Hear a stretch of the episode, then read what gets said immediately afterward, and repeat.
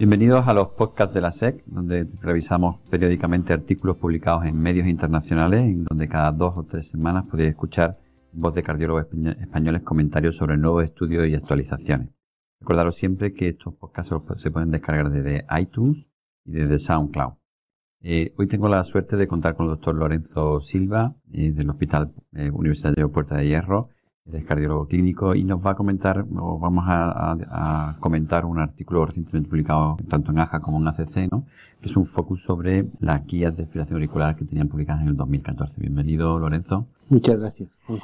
¿Por, qué has elegido este, este artículo? ¿Qué, es lo que crees que es relevante y que aporta eh, con respecto a lo que teníamos ya o que ya sabíamos? Pues aunque son, es un artículo de guías americanas, una DEI, y nosotros bueno, nos regimos por las europeas y yo creo que es una actualización de la fibrilación auricular con unos puntos muy claros y muy importantes que eh, coge todo lo, todo lo que son todos los ensayos clínicos nuevos y por eso me ha parecido tan interesante, porque hay algunas cosas que sí que nos cambiarían un poquito la práctica clínica.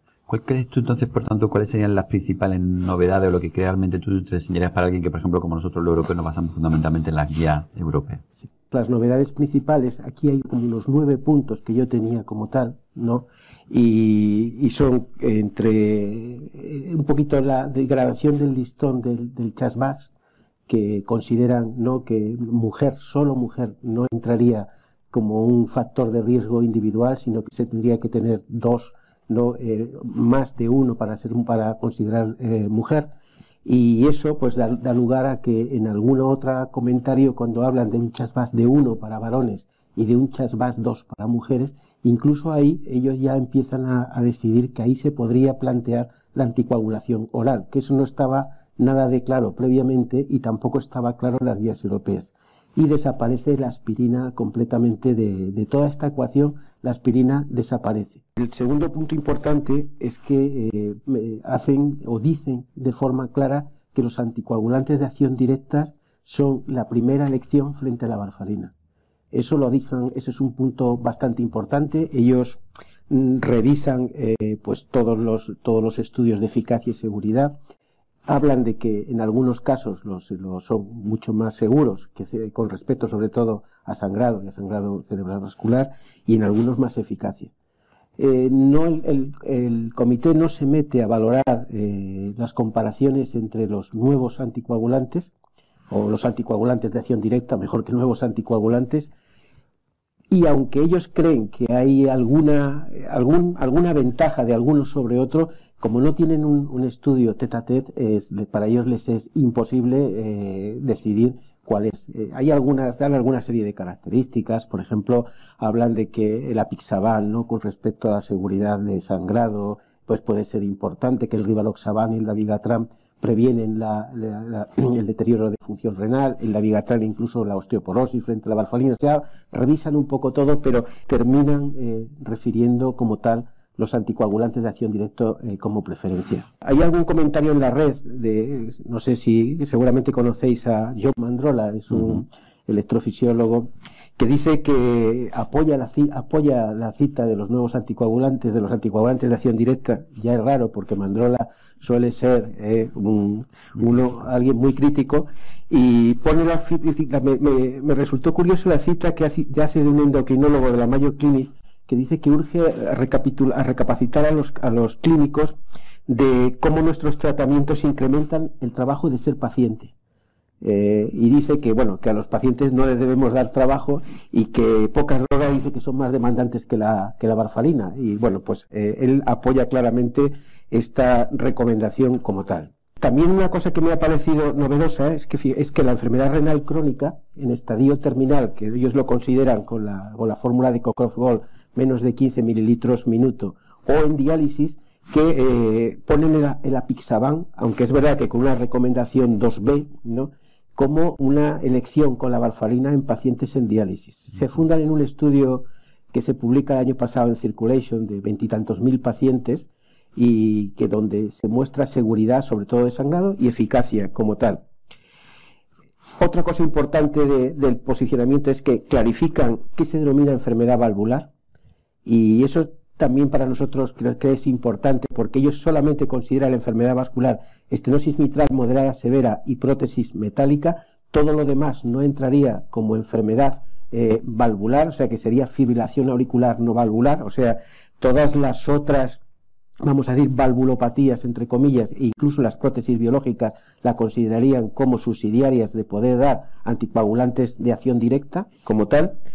Y con respecto a las prevenciones no farmacológicas del ictus, pues eh, introducen ¿no? el cierre percutáneo de, de la izquierda, como son guías americanas, evidentemente solo hablan del dispositivo de Wasman y de los dos eh, y de los dos estudios del Prevail y del y del Protect, ¿no? Y que se fundan en el metaanálisis de esos estudios que como tal eh, es eficaz con respecto a disminución evidentemente de sangrado, aunque no de ictus, aunque si se quitan los, los vamos a decir los datos de efectos periprocedimiento, pues probablemente el ictus ya pierde la significación estadística, o sea, se conserva igual como tal.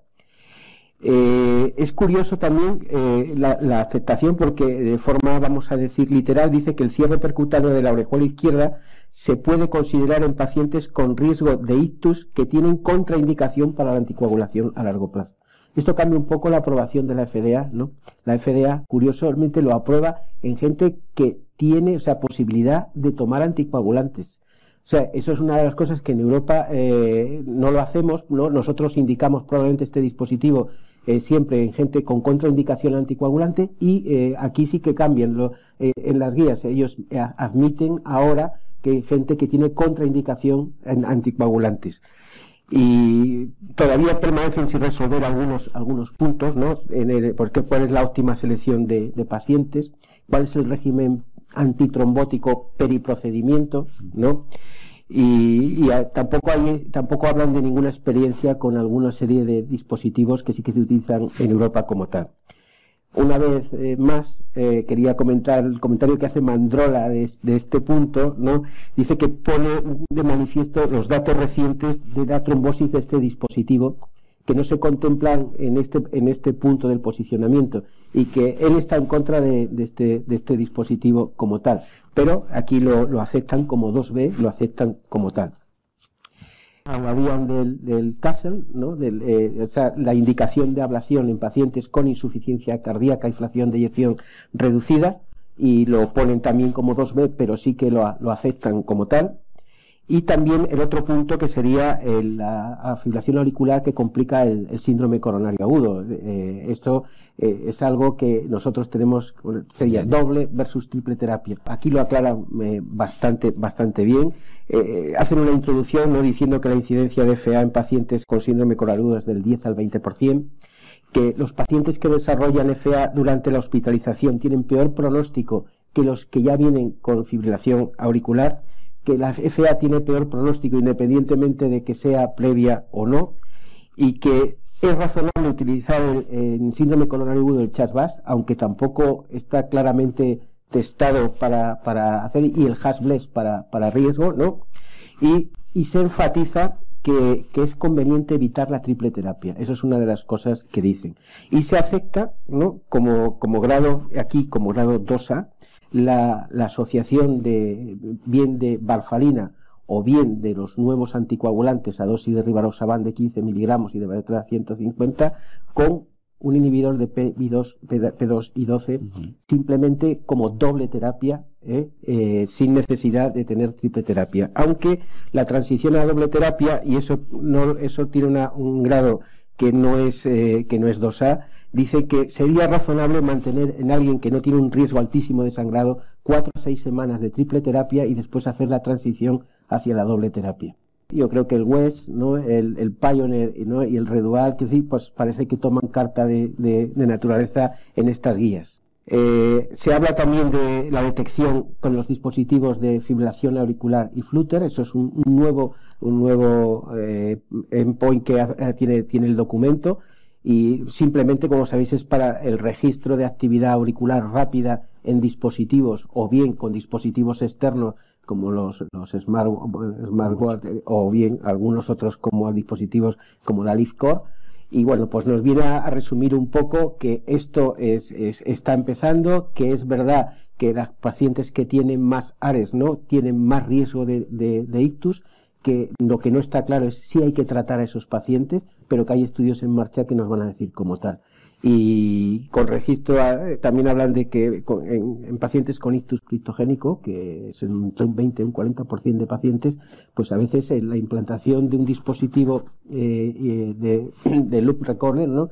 pues puede ser útil eh, para, para, valorar y eh, capturar la fibrilación auricular silente. Y por último, introducen también la pérdida de peso como un nuevo eh, ítem en, lo que sería la fibrilación auricular. Ellos eh, ven ¿no? que pacientes con sobrepeso y obesidad y calculan un índice de masa corporal en algunos estudios más de 27, ¿no?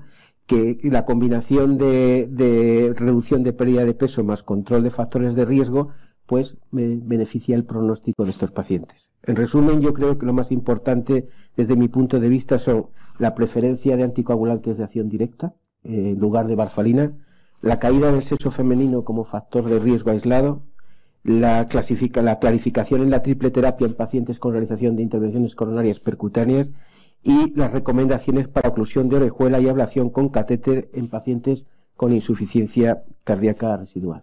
Pues muchísimas gracias, doctor Silva, eh, por este magnífico repaso de este artículo. Y recordaros que, como siempre, podéis tener a disposición estos podcasts en las plataformas de iTunes o SoundCloud, donde podéis descargarlas cada, cada vez que lo necesitéis. Muchísimas gracias, Lorenzo. Nada, muchas gracias a vosotros.